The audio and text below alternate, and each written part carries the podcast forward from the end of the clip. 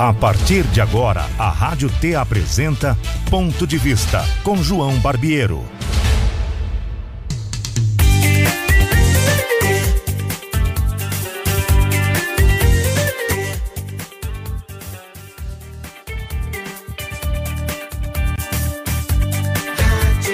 Tô com um pouco de chuva e o Paranazão todo nos acompanhando nesse momento, no Ponto de Vista, um programa que nós lançamos na Rádio T, para conversar com o estado do Paraná, com as personalidades que fazem o dia a dia, que movimentam os bastidores e também todos os cenários possíveis da política do Paraná e do Brasil. Hoje, a importante conversa com um parlamentar que, por si só, sua história até o momento já merecia muita consideração e muito apreço de todos aqueles, inclusive que estão começando na política.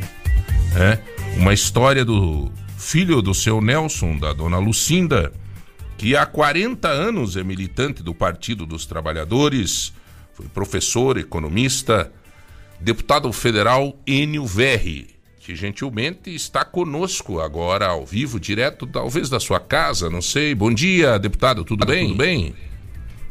Bom dia, João. Bom dia, ouvintes. É um grande prazer falar com vocês. Estou falando de Maringá. Cheguei ontem à noite de Brasília e vim visitar minha família, coisa que eu não faço há muito tempo. É, que bom, né, Enio? Tem que, tem que tirar um tempo, né, Enio? É, é, complicado, mas tem que tirar um tempo. Até porque nesse processo todo agora você ficou meio direto em Brasília porque você estava na, na, na, comissão. Na comissão no... No... Então você estava agindo permanentemente em Brasília, né? É difícil de, de, de conciliar tudo isso, né, Enio? A base. Licença João. Hã? Eu não estou ouvindo. Você não, tá, não tá, tá ok. Tá ok, Enio, agora? Voltou, voltou. Ok, Enio. Então, então, então, viu, Enio? É, como é que você está fazendo para conciliar a tua base com, com o, o, teu o, trabalho? O teu trabalho? Olha, João, esse é um desafio muito grande, mas não é meu, é de todo deputado federal. Você vai conversar daqui a pouco com o deputado federal Sandro Alex, pelo que eu vi na propaganda, e não é diferente. Nós ficamos terça, quarta, domingo e segunda para viajar em toda a região, para que a gente possa visitar a nossa base. É um desafio muito grande, afinal de contas, nós temos que ficar muito tempo em Brasília. E às vezes, dependendo da responsabilidade que o deputado federal tem, ele fica mais tempo no período que eu fui líder da bancada do PT na Câmara, eu ia no domingo à noite e chegava na sexta cedo. Então, é uma tarefa muito na medida em que nós ficamos cada dia mais longe da família por conta de ter essa obrigação, e nós concordamos com ela, em, em além de trabalhar em Brasília, visitar aqueles que nos deram o voto de confiança. Uma das, uma das situações que a gente percebe na política é exatamente, é, principalmente vocês e, e, você agora vai, é, vai viver um novo momento da tua vida, né, Enio? Você assume a presidência da Itaipu Binacional. Então, essa ponte aérea Brasília, Foz do Iguaçu, Itaipu, o mundo, né? Porque Itaipu é o mundo. Te afasta um pouco da, da do teu eleitorado. E como é que você está pensando em acompanhar isso? Como é que esse processo você vai fazer isso? É importante, João, é, a partir da sua pergunta, que ela é, é uma pergunta que marca a minha decisão, é que quando eu fui convidado pelo presidente Lula para assumir a presidência da Itaipu, o cargo chama-se diretor-geral né, da, da Itaipu, eu consultei as minhas bases, falei com meus prefeitos, vereadores, falei com amigos parlamentares, porque exatamente vai acontecer o que você está dizendo. Meu, minha semana será dividida entre Foz do Iguaçu, Brasília, algumas viagens internacionais, pelo menos bimensalmente terei que visitar outros países, então vai fazer com que eu viaje muito. Para isso, eu mantive parte da minha equipe rodando, visitando a minha base, ajudando um pouco os meus parceiros. É uma tarefa que eu tive o apoio desses meus parceiros e eles compreenderam que, como diretor-geral da Itaipu, eu posso ajudar ainda mais o Paraná do que apenas como deputado, na medida em que quem o meu suplente, que estará lá em Brasília, ele é do meu partido, ele pensa como eu, tem uma formação até acadêmica muito próxima da minha, portanto, ele vai votar o que eu votaria. E aqui na região, é, eu vou continuar ajudando na medida a influência que eu terei junto ao governo federal. Mas, sem dúvida nenhuma, a minha ausência à base, ao dia a dia dos municípios, aquela visita frequente, ela será reduzida. Mas isto foi um, uma decisão calculada na medida que eu consultei o presidente Lula. E, João, você é uma pessoa que eu conheço há muitos anos, tenho o maior respeito. Quero lhe confessar que é muito difícil dizer não ao presidente Lula. Afinal de contas, o presidente da República lhe convidar para aceitar um cargo desse tamanho, só o convite já é uma honra, só o convite. O fato dele me convidar, eu fiquei muito orgulhoso. E o fato de assumir e dirigir a Itaipu, a segunda maior usina hidrelétrica do mundo, uma usina que fornece 10% da energia elétrica de todo o país, não há como não aceitar, e é importante nem que a gente corra o risco político eleitoral, o importante é que você vai contribuindo muito para o desenvolvimento do Brasil e, em especial, para o desenvolvimento do Paraná.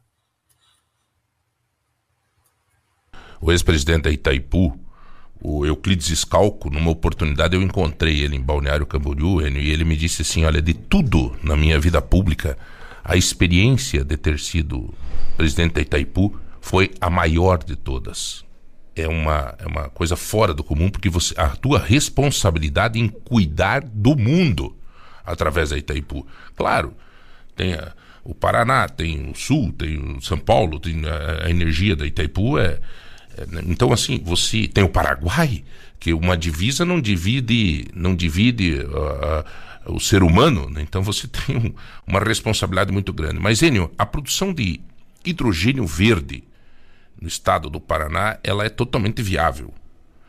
Uh, a região possui recursos favoráveis para a produção desse combustível. Eu estou colando aqui, Enio, porque essa é uma pergunta que eu estou colando, tá? É, pela importância e pelo que me explicaram do, do hidrogênio verde. Qual é o comportamento da Itaipu nessas, nessas novas fontes de energia, nos estudos das novas fontes e em possíveis parcerias, inclusive com a iniciativa privada, na busca de fontes energéticas qual é o teu pensamento em relação a isso? Olha, eu quero primeiro é, dizer que você citou uma pessoa extremamente importante para Itaipu e para o seu sucesso, Euclides Scalco. Infelizmente, ele não está vivo para celebrar dia 28 de fevereiro agora, quando a Itaipu será quitada. No dia 28 de fevereiro, o Paraguai paga a última prestação. 1 de março, a Itaipu está quitada e 50% é do Brasil, 50% do Paraguai. E quem fez a engenharia econômica, quem coordenou toda a construção financeira do financiamento de Itaipu foi Euclides Galco. Temos que reconhecer a importância deste homem, deste político, para a história do Brasil, do Paraná e do Paraguai. Segundo, a, nós vivemos hoje uma coisa chamada transição energética. O que, que é isso? Ora, o petróleo, a, a energia gerada através das usinas hidrelétricas, elas são extremamente importantes, mas sofrem críticas, porque elas são poluentes, elas alagam, ocupam espaço produtivo, e já cresce muito no mundo outras alternativas. No Brasil, por exemplo, nós temos a energia eólica, nós temos também a energia solar, que tem crescido muito. Portanto, nós temos já há 20 anos na Itaipu, portanto, não é um mérito meu, é o mérito de todos os meus antecessores, todos eles, o debate sobre o hidrogênio verde. Isso tem pesquisa já dentro da Itaipu há muito tempo, com financiamento do Brasil, do Paraguai, várias universidades participando desse debate, e nós temos estudos muito avançados. A verdade é que o Paraná tem condições, sim, de produzir hidrogênio verde e de exportar esta energia. Você imagine o que significa isso em termos de economia de outras energias e principalmente de mais receitas para o Brasil e para o Paraná. Por isso, um grande desafio que tenho hoje na Itaipu é colar. A fundação que ela tem, ela se chama PTI, é uma grande fundação colada em Itaipu, extremamente competente, e essa PT, o PTI nós vamos ter que fazer muito mais convênios com universidades, muito mais convênio com institutos de pesquisas, aprofundar a inovação tecnológica no campo da energia, no campo de, de inovação para as empresas, para as indústrias, porque tem uma coisa interessante, quero dizer isso aos ouvintes, a você, João, que pense bem, a inovação tecnológica, o que a gente desenvolver de novo, não fica só no Paraná, vai para o Brasil todo. Portanto, a gente pode, com isso, ajudar muito mais desenvolvendo o país. Então, o hidrogênio verde, a energia solar, a energia eólica e outras energias alternativas serão fruto de muita pesquisa financiada pela Itaipu e com, espero, casado né, com as nossas principais universidades públicas e privadas de todo o estado do Paraná e também do Paraguai. Eu quem me pediu para fazer essa pergunta para você, para escutou a chamada na rede foi um professor da Universidade Federal do Paraná. Você veja como tem tudo a ver aí, é o interesse também das próprias universidades em desenvolver, em ajudar, em colaborar né, e colocar suas pesquisas na prática, né, pesquisas de extensão que às vezes ficam guardadas na gaveta das universidades. Né? Então isso é, um, isso é um importante isso. Enio, você participou na equipe de transição, mas no setor da economia. Aliás, você é respeitadíssimo é, no Brasil neste teu segmento, nessa, nessa, nos, teu, nos teus entendimentos em relação à economia. O que, que você pensa é, em relação do discurso firme do presidente Lula da questão social e, por outro lado, amenizar o, não é confronto, mas acaba sendo uma discussão é, do capitalismo selvagem com o social. Como fazer esse meio termo para que todo mundo se satisfaça e todo mundo, entre aspas, ganhe com isso? Não é fácil fazer com que todos ganhem numa sociedade capitalista. Numa sociedade capitalista, nós temos uma minoria que ganha muito e uma maioria que trabalha e não ganha nada. A verdade é que a economia tem desenvolvido muito seus estudos. E boa parte dos economistas é, do chamado mercado, que não é mercado, é mercado financeiro, eles têm uma formação acadêmica muito ligada à formação econômica dos Estados Unidos. E aí, eles não, não conseguem entender a economia atendendo a questão econômica, social e também ecológica. Para eles, economia é dinheiro, é lucro. E se as empresas ganham, todos ganham. Primeiro, está provado na história do Brasil que o Estado brasileiro sempre foi privatizado, sempre ajudou as grandes empresas. As grandes empresas ganharam mais dinheiro, mas não distribuíram a riqueza. A verdade, o governo Lula, lá no seu primeiro mandato, inicia um novo momento do pensamento econômico que já é comum em outros países do mundo, na Europa em especial. Qual é? Se você aumentar o consumo interno, as pessoas vão consumir mais, gastar mais, as empresas vão ganhar mais, as pessoas vão ter uma vida mais digna e todos ganham. Todos ganham, como ganharam nos mandatos de Lula e Dilma. Então, o mercado hoje ele fica fazendo esse barulho porque ele quer manter uma taxa de juro a 13,75% ao ano. João, você é empresário. Nós estamos falando com muita gente que tem empresa. Pense bem, João, olha, eu vou abrir uma empresa.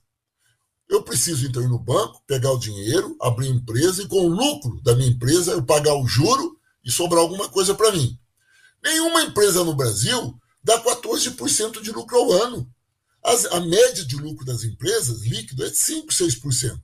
Então, uma taxa de, de juro como a nossa, ela quebra a economia. Por isso, o que o presidente Lula está defendendo é comum, já acontece na Europa, em todo lugar. Defender que o desenvolvimento tem que se dar para todos, respeitando o meio ambiente, tendo uma política social e econômica. Ao fazer isto, você garante o desenvolvimento. Então, é, hoje, o nosso ministro da Economia, o Fernando Haddad, ministro da Fazenda, a Simone Tebet, nossa ministra do, do, do Planejamento, e o presidente Lula. O presidente Lula tem sido duro, mas nós temos contemporizado.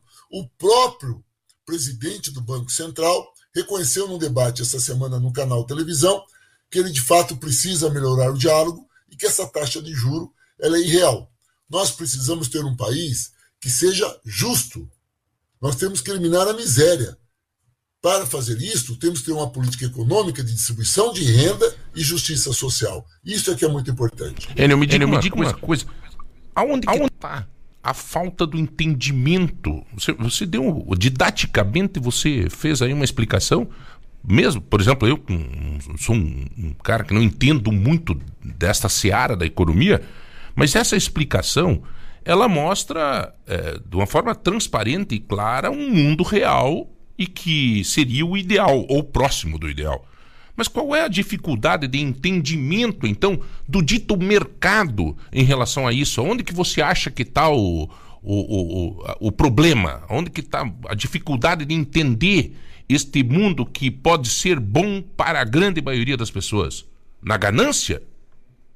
O mercado é insensível socialmente. Eu quero lhes dizer, que eu estou dizendo aqui com você na T, no seu programa, no ponto de vista, João, eu digo muito para os aplicadores dessas grandes. Eu atendo, como deputado federal, grandes é, empresas, agências de risco, grandes bancos. Sou eu que sou responsável pela bancada do PT de conversar com os bancos.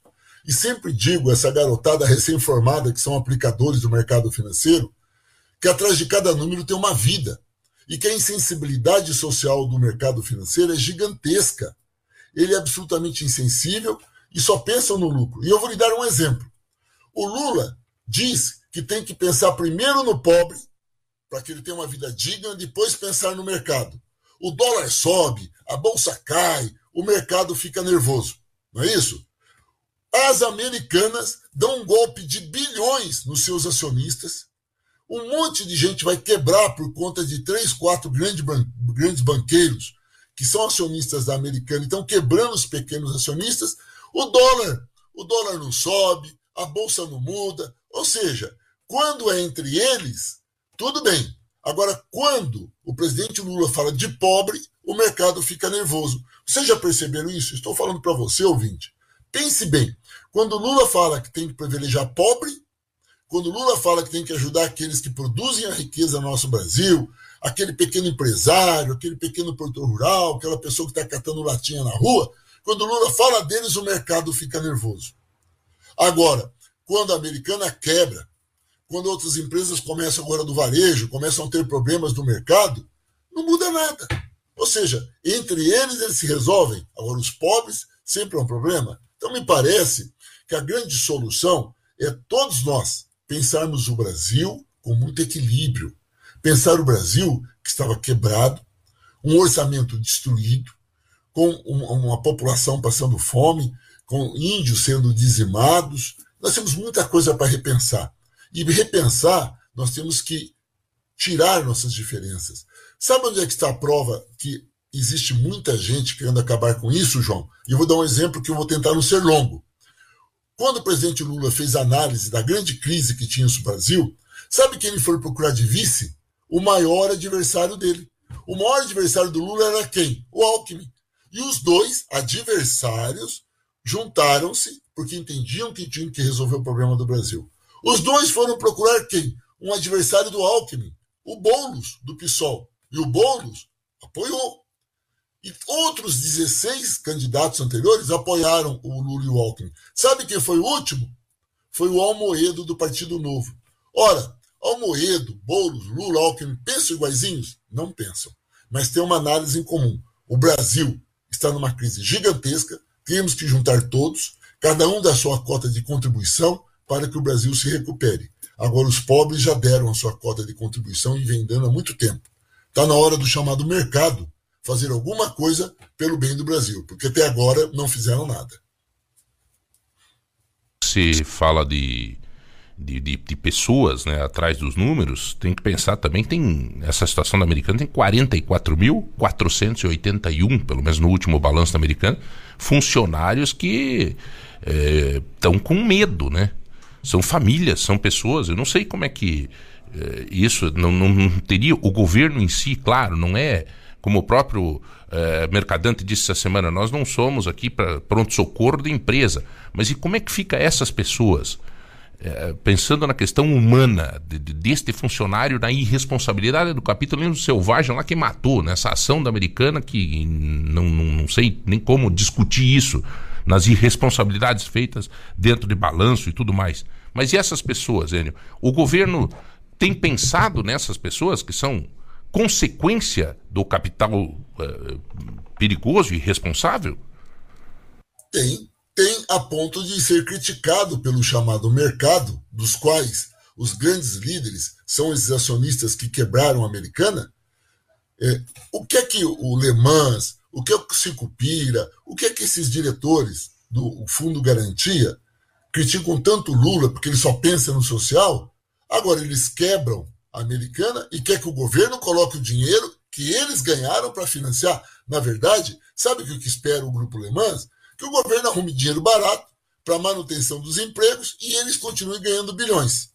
O governo tem sim uma responsabilidade para que essas pessoas que estão que podem, podem ficar desempregadas, que eles ajudem com políticas sociais, com geração de outros empregos. Agora, dar dinheiro na mão desses banqueiros, que, são homens mais ricos do mundo, entre os mais ricos do mundo, para eles salvarem a americana, para eles continuarem ganhando dinheiro, é injusto. Então, que o governo, se for para fazer alguma coisa, que dê dinheiro para as famílias dessas pessoas que ficaram desempregadas. Ajudar essas pessoas que trabalham na americana para que não passem necessidade. Mas ajudar banqueiro, olha, banqueiro não tem, banqueiro não tem coração, banqueiro tem bolso. Só tem bolso. Então, temos que tomar muito cuidado para, nesta crise, não aprofundar a injustiça social que já existe no Brasil. Temos que olhar essa crise como uma lição. Ser mais rígido, exigir que o mercado entre si porque o mercado sempre fala que é autossuficiente, sempre fala que ele se resolve. Então eles que se fiscalizem. Como é que dá um golpe de 20 bi, que já chegou a 40 bi, vai gerar tudo isso de desemprego, um prejuízo enorme para pequenos acionistas e o chamado mercado não sabia? A Bolsa de Valores não auditava esses balanços?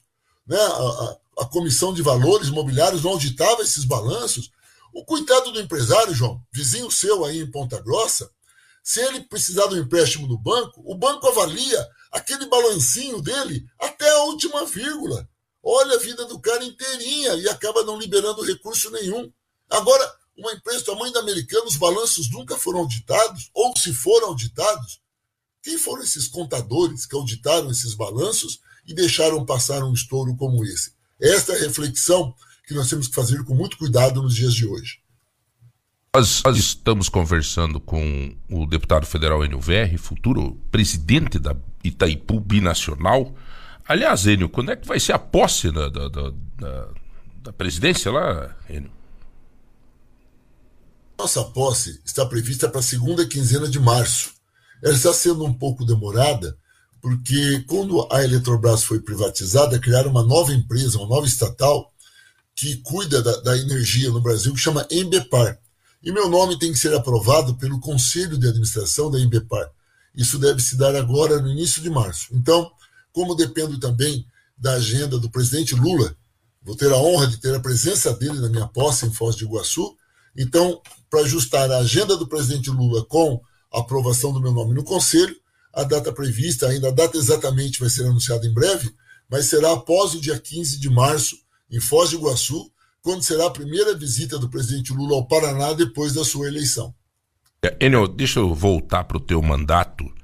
É, e mesmo sendo presidente da Itaipu, e já mostrando no início da nossa conversa a tua preocupação com a tua base, com as pessoas que confiaram em você mais uma vez, né, para te colocar na condição de deputado, existe, eu tenho é, falado com todos os que participam conosco, a joia da coroa. No cara vai para um pleito eleitoral, ele pensa assim, ó, tem coisas que eu quero fazer. Qual é a joia? Quais, quais são, ou, ou mais do que uma, da tua coroa para este mandato? O que você tem é, concentrado mais o teu pensamento em relação à realização deste novo mandato teu? João, é, na verdade, você, quando falou de mim há pouco, é, você disse, eu sou, sou economista, sou fiz mestrado, doutorado, sou professor do Departamento de Economia da UEM, aposentado. Eu fui secretário municipal da Fazenda de Maringá, secretário de Estado do Planejamento do Paraná, fui chefe de gabinete do Ministério do Planejamento no primeiro mandato do presidente Lula e tenho atuado sempre na pauta econômica na Câmara. Eu sempre trabalhei na Câmara em comissões que falam da reforma tributária, que falam de redução de impostos, de melhorar a vida das pessoas via economia. A joia da coroa do meu mandato é a reforma tributária. E é o que é isso? Hoje no Brasil existe uma injustiça muito grande chamada uma inversão na política tributária. Quanto mais rico, menos impostos pagam. Quanto mais pobres, mais impostos pagam. Então, o meu desafio que eu tinha assumido era fazer com que houvesse no Brasil um modelo tributário como tem no resto do mundo, qualquer outro país é melhor do que o Brasil.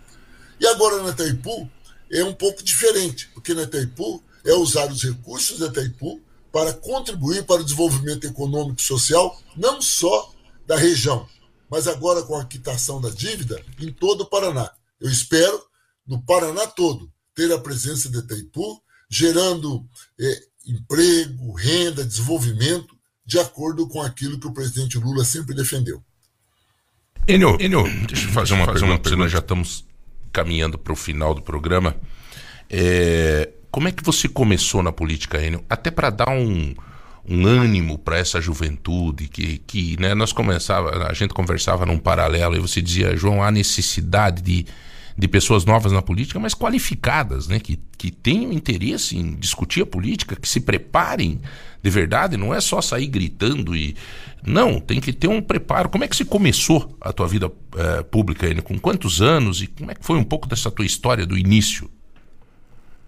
Eu comecei a militar na política via Igreja Católica. A minha origem é na Igreja Católica.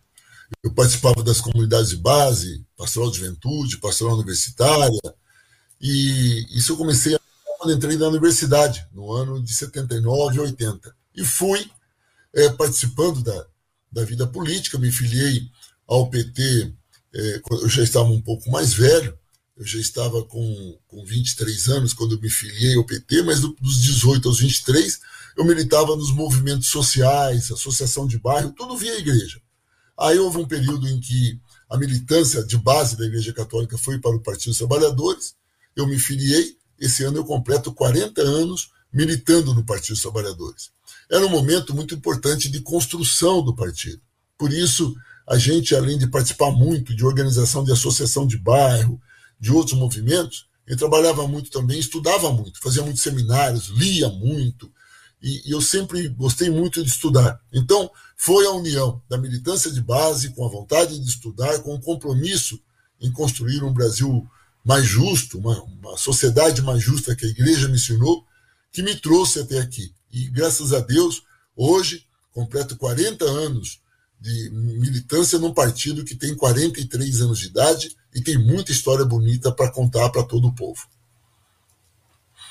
É, ouça um pouco dessa história para que muitas pessoas, né, principalmente né, os jovens aí, se envolvam, né, Enio? Tem envolvimento com a política e nós estamos precisando disso.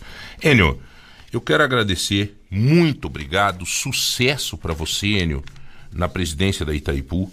É uma missão importantíssima. Aliás, você tem, é, quando a vida tem imposto algumas missões, alguns, alguns compromissos, algumas, alguns desafios para você, você tem resolvido com muita excelência, tanto que as pessoas percebem que votaram em você.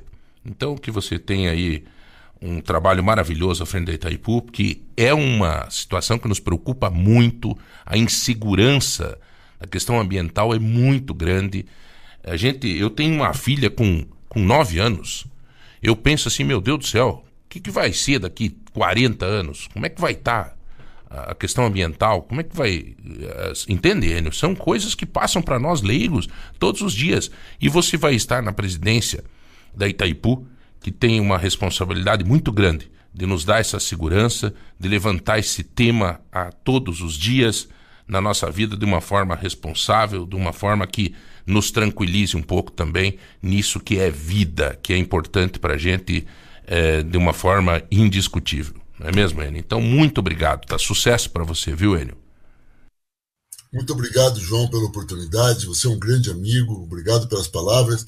Quero agradecer à Rádio T pela oportunidade, ao programa Ponto de Vista, e renovar aqui o meu compromisso com toda a população do Paraná agora como futuro diretor-geral da Itaipu, onde vamos lutar muito para que tenhamos um Estado que tenha um respeito ambiental enorme, uma preocupação com a justiça social e uma preocupação que cada um e cada uma do povo paranaense tenha uma vida mais justa. Espero que a Itaipu possa contribuir com isso e tenho certeza, vamos ajudar para mudar a nossa realidade. Muito obrigado um bom dia a todos e todas.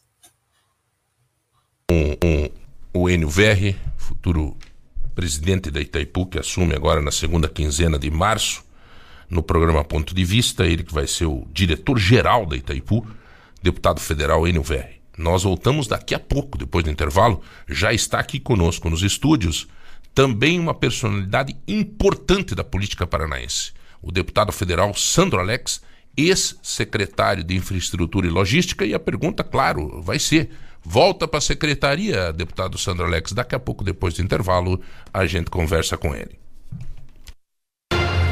Você está ouvindo Ponto de Vista com João Barbiero.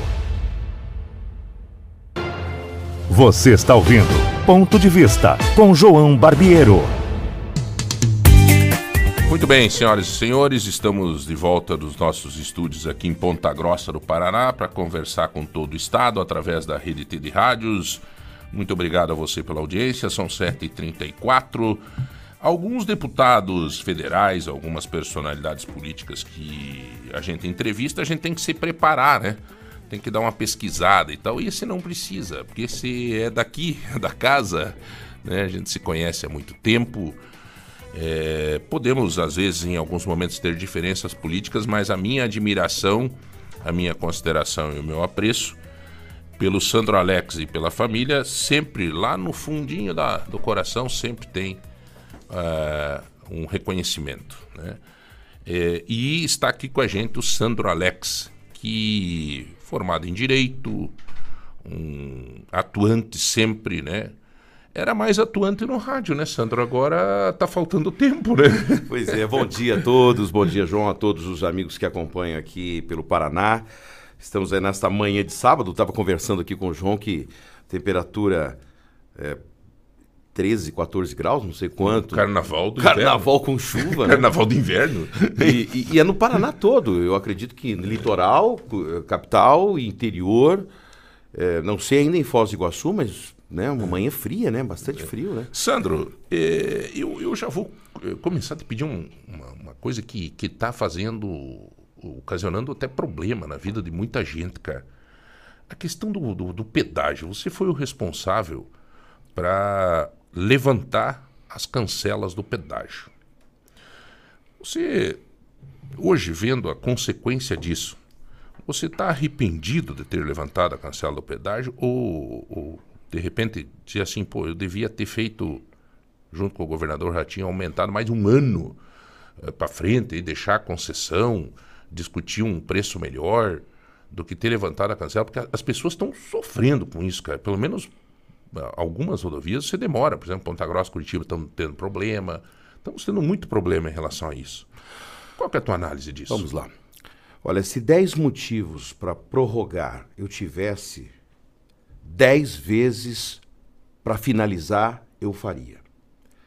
Jamais, eu jamais, e tenho certeza que falo aqui em nome do governador também, prorrogaria um contrato imoral que por durante décadas fez com que a população sofresse. O que fez a população do Paraná sofrer, muito mais do que nos últimos meses, por inconsequência de motoristas imprudentes que causam um transtorno que fecha a rodovia, é a população ficar refém de um contrato lesivo, criminoso e que retirou ao longo eh, da história do Paraná bilhões e bilhões de reais da mão dos paranaenses, do trabalhador paranaense, para não realizar obras e cair na mão de pessoas mal intencionadas.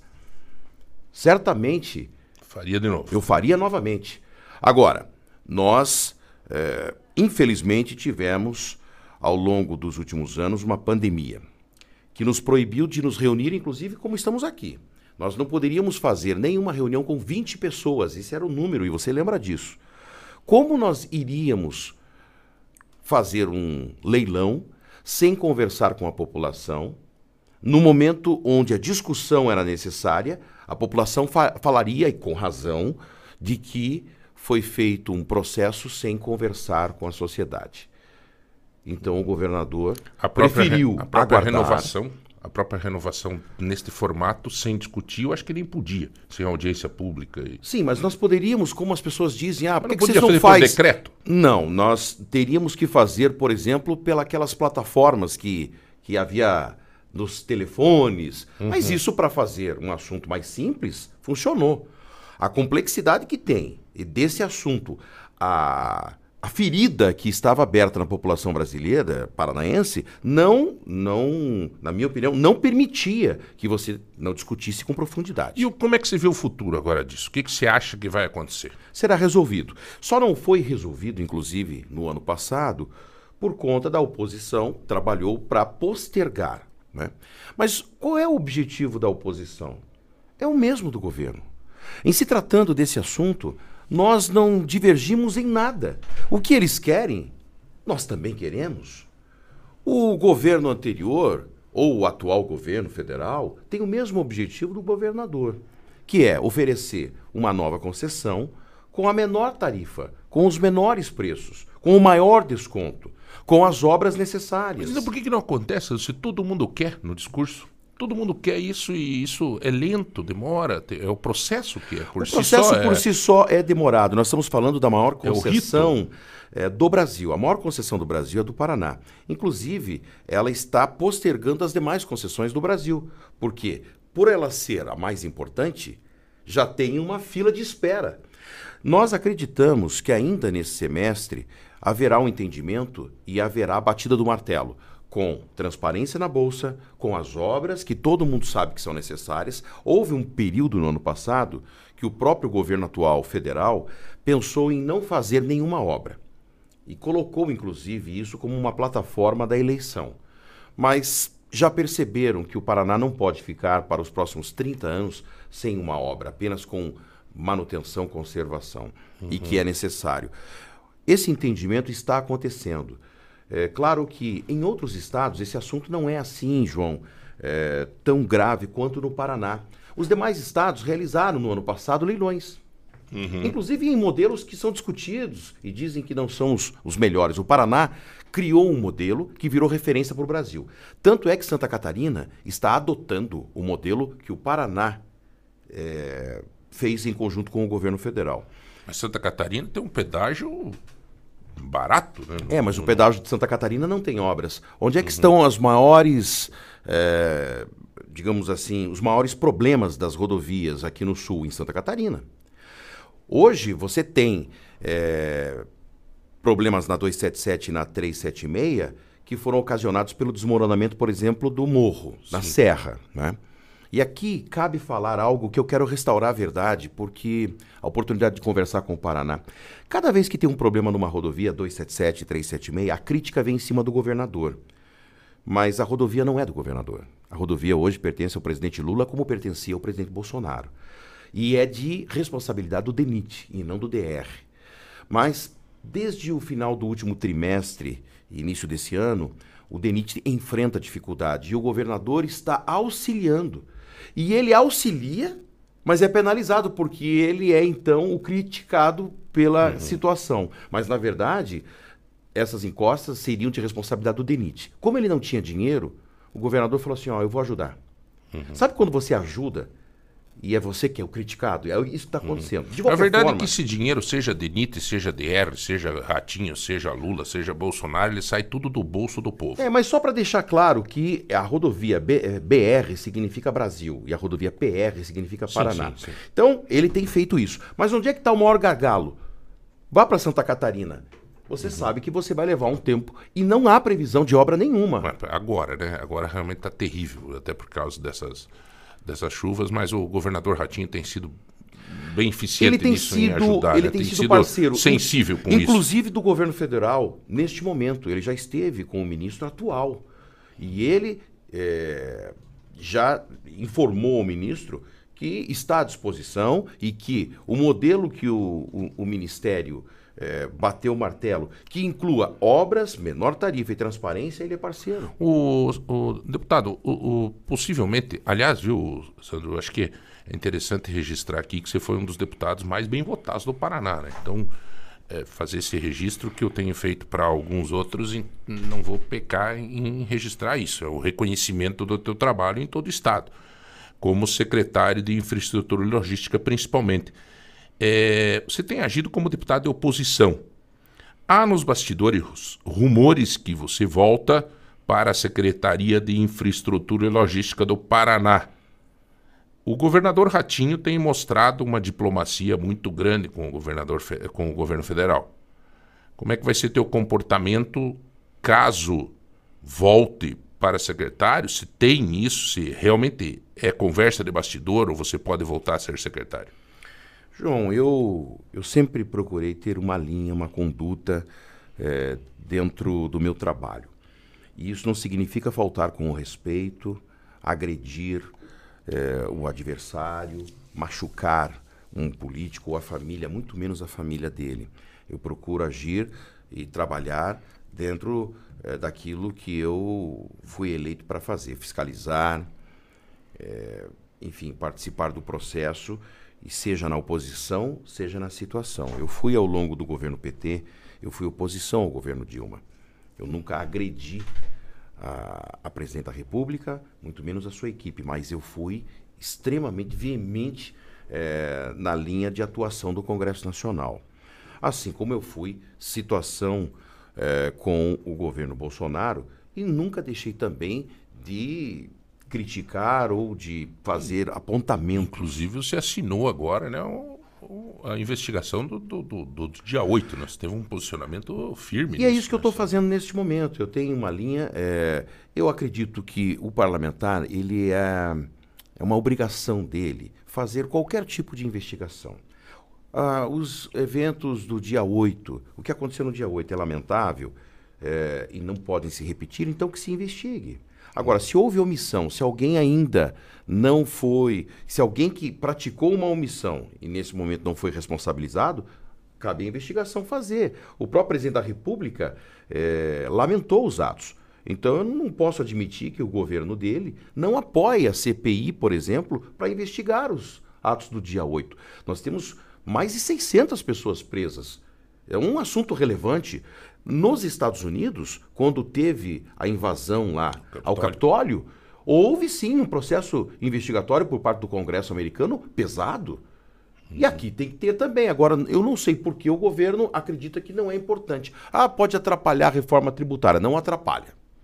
O processo no Congresso, seja para formulação de leis ou para é, uma investigação, para uma fiscalização, são distintos. Mas sem dúvida nenhuma, com todas as imagens que tem, se for fazer um comparativo de importância, a reforma tributária é muito mais importante. Né? Com certeza. Isso, isso Mas cabe ao parlamento, além de formular, também fiscalizar. Então, uhum. nós temos parlamentares e comissões para isso, para que se faça. Ambas as coisas podem ser feitas não há problema, não vai uhum. complicar nenhuma com outra. Até o... porque formaram um grupo de trabalho essa semana para discutir pelo período de 90 dias a reforma tributária, e o que é lamentável, né? A indicação por parte do governo federal não incluiu nenhum deputado, por exemplo, do Paraná. Não tem nenhum paranaense na discussão da reforma tributária.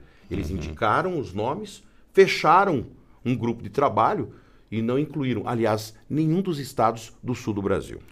O Sandro Alex, deixa eu te pedir uma, uma situação do. Você volta para a secretaria ou não, Sandro? Você, é, tem pacote de obra gigante. João, que você nós, pavimentou, né, Sandro? Nós Cá criamos... Nós, esses pacotes que foi anunciado agora é fruto de... Sim, porque foi feito através de um banco de projetos. Quando a gente teve um banco de projetos, ao longo do primeiro mandato, quando, quando eu cheguei na secretaria, não havia nem projeto, e muito menos credibilidade na secretaria para formular qualquer nova obra. A gente resgatou eh, essa credibilidade do órgão e colocamos eh, para rodar projetos importantes. Alguns nós conseguimos já iniciar obras e até mesmo entregar obras. E alguns nós finalizamos projetos e agora estamos iniciando obras. São obras muito importantes e relevantes como por exemplo a Ponte de Guaratuba. Então nós estamos falando de um assunto de 50 anos que é, é algo que os paranaenses já perderam até a esperança. A esperança. É, Para que ela realmente saia do papel, é necessário uma equipe e um trabalho, um esforço conjunto, e eu acredito que nós estaremos é, com ela em obras já nos próximos meses já está com a contratação de projeto executivo, o licenciamento final, para que ela entre em obras e o mais rápido possível po possamos entregar. E não é só essa, nós temos obras por todo o Paraná. Então, nós colocamos uma marca no governo Ratinho, que é o Paraná em Obras. Nós temos obras em, em todas as regiões do estado, e o governador, nesse segundo mandato, o primeiro anúncio dele foi a continuidade de obras importantes. Eu sempre me coloquei à disposição.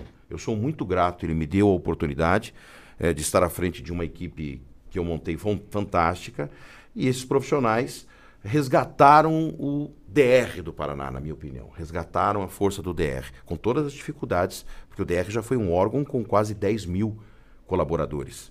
E hoje são pouco mais de 500. Ou seja, o Estado ampliou, o Estado aumentou, a pujança é muito maior, mas o órgão é menor. Sim. Então, é um desafio. E cabe ao governador a escolha. Ele tem montado a sua equipe e eu.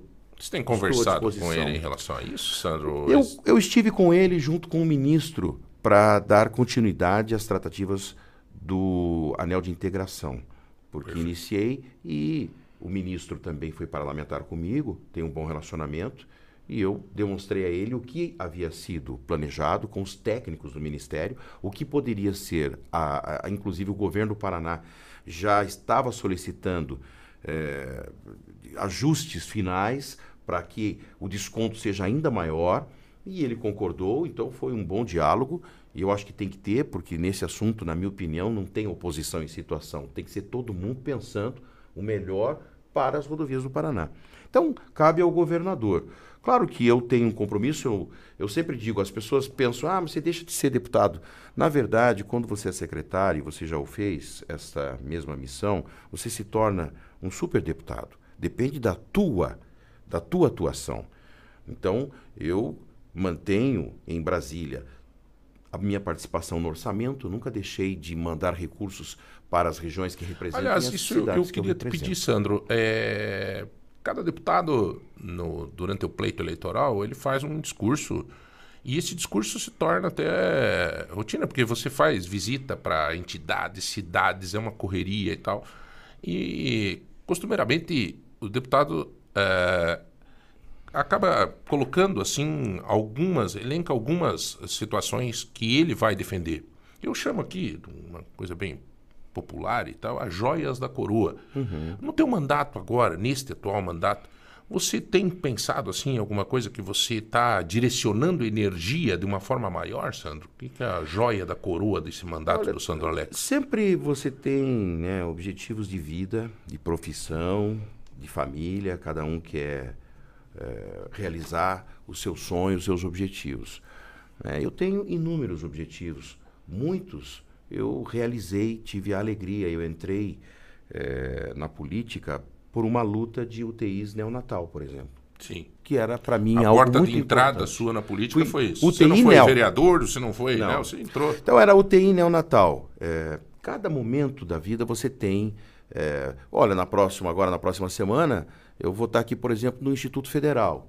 É um, um momento importante porque nós estamos ampliando e Ponta Grossa perdeu o Cefet, para quem não sabe, e aí nós retornamos com o Instituto Federal, que hoje faz o papel do Cefet, até porque nós ganhamos a UTF. Então, para cada área você tem é, suas vontades. Eu penso que a infraestrutura ainda é muito importante para o estado do Paraná, para todas as regiões, porque o estado é logístico. Eu gostaria de ver este governo do Paraná realizar os objetivos de entregar, por exemplo, a ponte lá Brasil-Paraguai, que inclusive o Enio assume a diretoria eh, geral de Itaipu. Foi um momento importante que a Itaipu ela fez uma boa parceria em obras e benefícios para o Paraná. Eu acredito que ele, com a sua competência, eh, pode dar continuidade em nome de Itaipu Binacional. Como, por exemplo, nós temos agora uma ponte de Guaratuba. Eu acho que é um marco. A ponte de Guaratuba, sem dúvida, é um marco para os paranaenses. Justamente por perderem a esperança de que veriam isso. Tem uma simbologia também Isso, nisso. né? ampliar, por exemplo, o nosso modal rodoviário, onde você não tenha mais uma 277 sentido Foz do Iguaçu com pista única. E a, e a- e a questão da malha ferroviária? E a ferrovia, através da Ferroeste, onde você possa ligar. O Paraná é um estado produtor de grãos. É inconcebível. E eu sei que temos aqui o modal rodoviário, os nossos caminhoneiros lutando nas rodovias, mas claro que esta carga foi feita para ser transportada por trem. Chegando ao porto, nós já estamos trabalhando. O porto agora está em obras com quase um bi de investimento. E quando falam, estão investindo no porto, o que é que estão fazendo lá? estão fazendo a chegada para o trem, para poder descarregar mais carga no porto o mais rápido. Então, nós estamos trabalhando sim para fechar e colocar na bolsa a Ferroeste, que corta o Paraná é, pelos trilhos, chegando inclusive ao Mato Grosso do Sul, Santa Catarina e Foz do Iguaçu. Então, esse é um objetivo, assim como também é, o objetivo de você realizar contornos. É, importantes, como por, por, exemplo, Ponta Grossa tem uma necessidade de ter um contorno rodoviário, é um principal entroncamento, isso é um objetivo meu também. Que, aliás, já foi mandato. previamente anunciado, né? Já foi... Sim, ele está incluído. Por isso que a discussão da modelagem é muito importante. Se você fizer uma modelagem e você falar que não vai ter nenhuma obra, você está falando que você está tirando os contornos, seja de Curitiba, seja de Ponta Grossa, são, na verdade, é, cerca de é, 11 contornos que você vai retirar deste pacote de investimentos. Então, é, a ampliação dos aeroportos no Paraná, nós começamos com o Voe Paraná é, e alguns aeródromos é, nós conseguimos avançar. A gente incluiu, por exemplo, a terceira pista de Curitiba. Curitiba vai ter a terceira pista incluída no leilão. Nós incluímos no leilão. Então a empresa que foi ganhadora vai, vai ter, ter, que, que construir agora a terceira pista.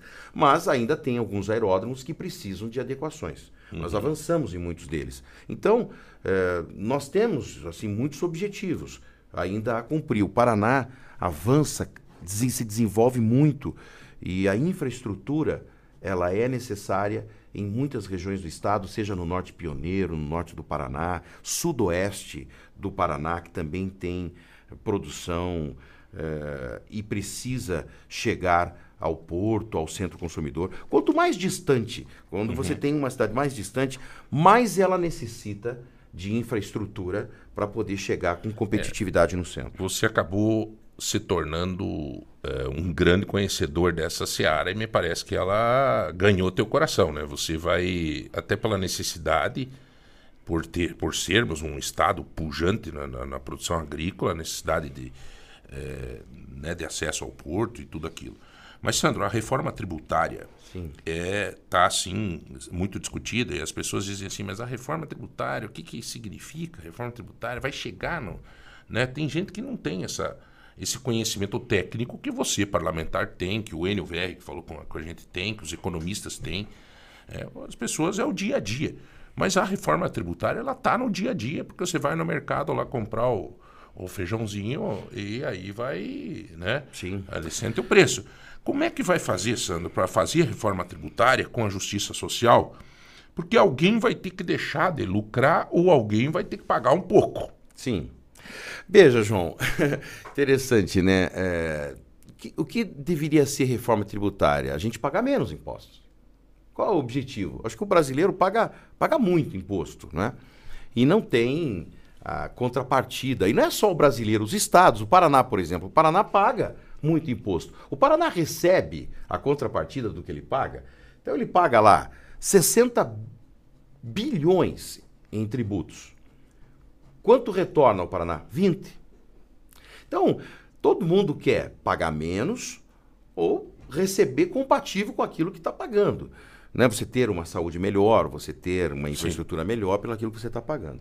Então agora se discute há muito tempo, porque todo mundo quer, mas ninguém abre mão de nada.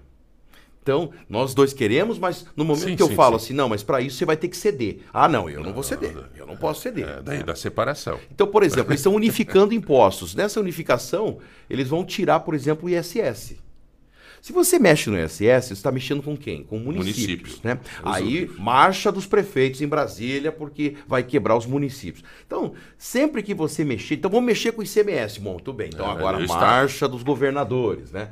Não, mas ah. então a União vai. Não, mas daí a União não vai abrir Pode, mão. Porque tem o SUS para bancar. Então, todo mundo quer fazer, mas ninguém quer abrir mão. Né? Esse é o desafio. O governo quer, nesse semestre, é, aprovar, eu entendo que ele talvez não consiga aprovar uma ampla reforma, uma grande reforma. Como, por sim, exemplo, aqui sim. na rádio. Se nós sim. formos reformar todos os estúdios ao mesmo tempo, nós não uhum. vamos conseguir. Mas nós vamos fazer o primeiro estúdio, número um, vamos reformar ele. Então você não está fazendo uma grande reforma. Mas você pode Perfeito. Fazendo aos poucos, e eu acho que vai ser desta forma. Talvez a gente não consiga um grande avanço em uma vez só.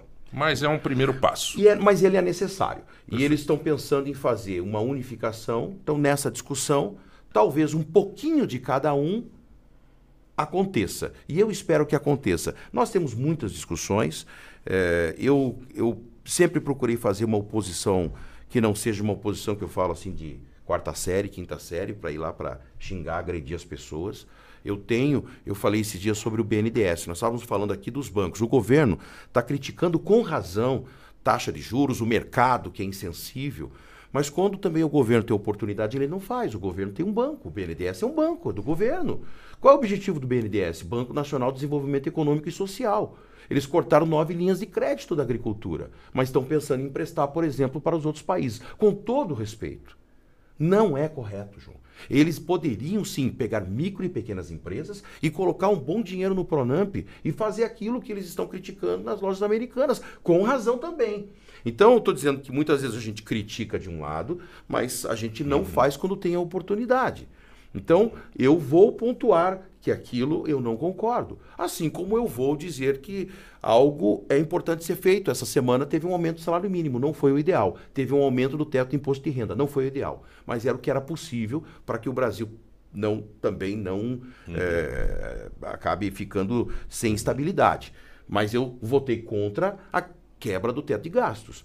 Eu não considero que alguém pode gastar mais do que recebe. Uhum. O governo diz que Nem o Brasil que é seja grande naquele que discurso compensa. do Lula de atender, Sim. É, respeitar o mercado, mas deixar alguém passar fome. Não, você não precisa deixar alguém passar fome, é uma questão de prioridade. Você não precisa ter 40 ministérios, você pode trabalhar com 20, se você quer atender a camada mais humilde. Mas se você não trabalhar, São- você sabe como é que funciona. sabe? São Vamos- vamos- situações. É, se você não, não, não abrir espaço para PDT, não abrir espaço para não sei o quê, na prática, se não fizer, você não governa. né? O, o Bolsonaro foi fruto de tentar quebrar esse sistema. né? Então, assim, é, é, uma, é, é uma discussão é, difícil, né? Difícil. mas- Tomara que você continue sendo, fazendo esse teu, teu trabalho, essa tua posição firme. É o que, na verdade, as pessoas esperam, né? Tanto que confiaram em você um dos deputados mais votados do estado do Paraná, né? Então, realmente é uma responsabilidade muito grande, né? E daqui a pouco tem eleição de novo, né? O deputado, ele acabou uma eleição, ele já fica se preocupando com a próxima, né? Que daí como é que vai ficar? Pra... Mas nós temos um objetivo a cumprir. Eu quero agradecer mais uma vez a confiança, a oportunidade de conversar com diferentes regiões do estado do Paraná. É, cumpro um, um mandato e uma oportunidade de representar, de defender o estado do Paraná, seja na infraestrutura, seja no Congresso Nacional, no orçamento, é, buscar fazer a vida das pessoas uma vida melhor. Você tem diante de você decisões que você toma e que você tem que ter responsabilidade e saber aquilo que você está fazendo. Olha, nós tivemos no ano passado um dos anos mais difíceis da economia. E o que muita gente não falou até hoje, eu vou falar aqui. Sabe quanto o povo paranaense deixou de pagar no ano passado em uma concessão criminosa de rodovias? 3 bilhões e meio.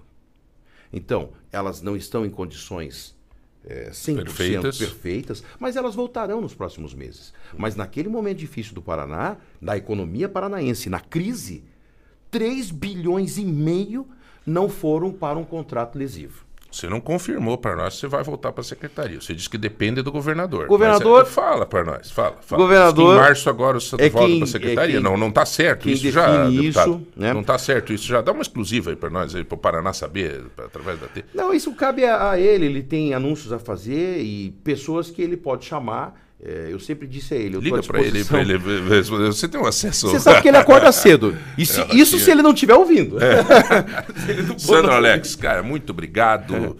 Legal falar com você, sempre é bom. Vamos fazer mais eh, essa roda de conversa com o Paraná através do ponto de vista, através da Rede T. Obrigadão, viu? Grande abraço, bom carnaval, bom feriado, bom fim de semana. Valeu, gente. Nós voltamos no sábado que vem com mais entrevista no ponto de vista, conversando com personalidades da política, do mundo político e que fazem o dia a dia da nossa vida no estado do Paraná e no Brasil. Fiquem todos bem, que Deus abençoe a todos, que tenham uma- um bom feriado de carnaval, né, com muita responsabilidade, é claro, e nós voltamos no sábado que vem. Tchau, tchau.